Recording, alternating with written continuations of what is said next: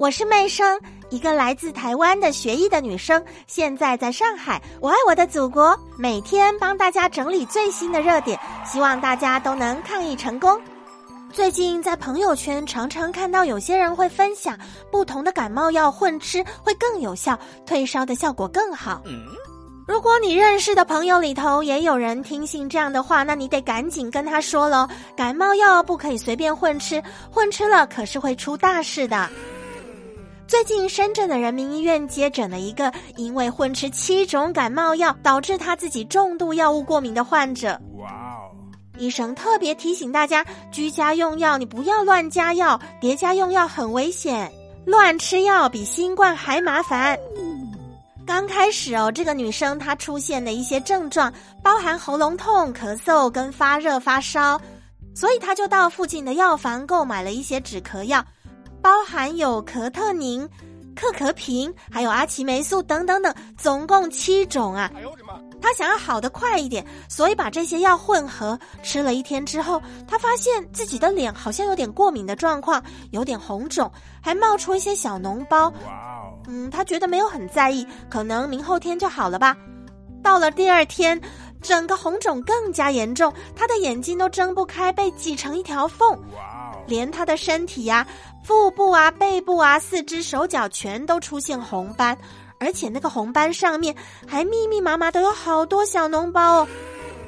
他痒的受不了了，赶紧到医院去就诊。他到医院的时候呢，已经烧到三十九度，根本也没有退烧啊。不但这样，他还出现了呼吸困难的状况哦。皮肤科医生看完问诊之后，医生判断这是一种重度的药疹。叫 AGEP，医学上呢有一个名称叫急性泛发性的发展性脓包病，他必须要马上住院治疗。这个重度的药疹呢，又称为中毒性的脓皮病，它会很痒，也会很痛，更严重的时候会祸及黏膜跟内脏系统，甚至会出现一些危害生命的并发症，例如肾衰竭。我们在服用退烧药的时候呢，一定要遵照药局药师或者医生给我们的指示，详细的看一下里面的说明书，不要混合使用不一样的药物，选一种就可以了。像如果你有吃中药的话，中药跟西药也是要分开的，不可以混吃哦。还有呢，上面写的用药剂量，大家不要自己加剂量。有些人会觉得自己的体重比较多，或者想要更快的退烧，他就会吃加倍。哎，这样子也很危险，容易引发肝脏跟肾脏的损害。还有一个是尝试喽，如果你在服药的时候，你千万别喝酒，酒跟药一起服用呢，会增加药物的毒性反应。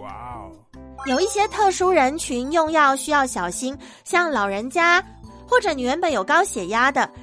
很小的宝宝，三个月、六个月以下的，你都不要给他乱吃药，磨成粉末也不可以乱吃哦。孕妇呢，应该避免使用布洛芬。孕妇在初期出现症状的时候，多多的使用物理性的降温。如果大家在吃药之后出现一些呼吸困难，或者像这个女生一样长了很多的疹子，又痒又痛，感觉恶心啊、呕吐啊，或者你的小便非常的黄、胸闷等等这些症状，它都不是正常的状况，应该要及时的就医。自己就是身体最好的医师，我们要在第一线为自己的身体状况做把关哦。既然它被称为药，就表示它不是食物，不是我们可以随便拿来开心的吃的东西。所以用药的安全，大家一定要切记上心头。如果你也喜欢今天的节目，记得把它分享给你的朋友，让我们一起在抗疫的路上越走越有信心。